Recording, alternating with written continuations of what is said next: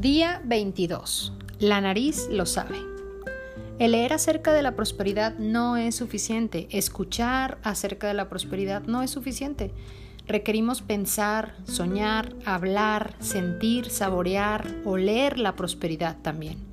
Esto significa que es importante pasar tiempo cada día pensando en formas de incorporar prosperidad a nuestras vidas, de ver prosperidad en todos lados, de verla en ti.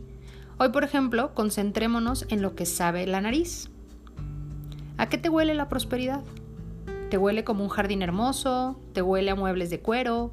¿Te huele al aire salado de una playa privada? ¿A qué te huele? Elige cualquier aroma que simbolice la prosperidad para ti y entonces imagínate en un lugar y tiempo donde te encuentras envuelto por este aroma en particular. Ah, deja que se llene tu nariz, tus pulmones y entonces lleva el olor a todo tu cuerpo. Cierra tus ojos y llénate lujosamente de la maravillosa fragancia de la prosperidad.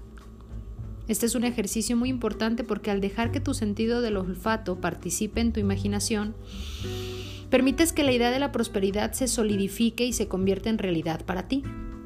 Ponle un olor especial, ese olor que para ti sea prosperidad. Y mientras lo sientas real en tu mente, se convertirá real en tu vida. ¡Wow! ¡Qué bien huele la prosperidad, ¿verdad? Repite este ejercicio cuando menos tres veces más durante el día, asegurándote de que sea uno de los últimos pensamientos que tengas antes de irte a dormir. Así que te deseo fragantes sueños. Es muy importante las cuatro acciones del día de hoy, ya las sabes. Leen de nuevo tu plan de negocios para la prosperidad y las 10 cosas de tu lista de agradecimientos. Coloca tu cuota de dinero el día de hoy en tu contenedor y lee en voz alta la afirmación que está en él. Tres veces. Bendice a todos los que estás compartiendo esta experiencia, esta oportunidad, este conocimiento. Bendice a todo y a todos. Imagina cómo aquellos a quienes bendices prosperan y se rodean del bien. Y entonces bendícete a ti mismo e imagina lo mismo para ti. Agradece 10 cosas que tengas en tu vida. El pensamiento del día de hoy es de Catherine Ponder y dice, eres tan próspero como el nivel hasta el que estés dispuesto a experimentarlo.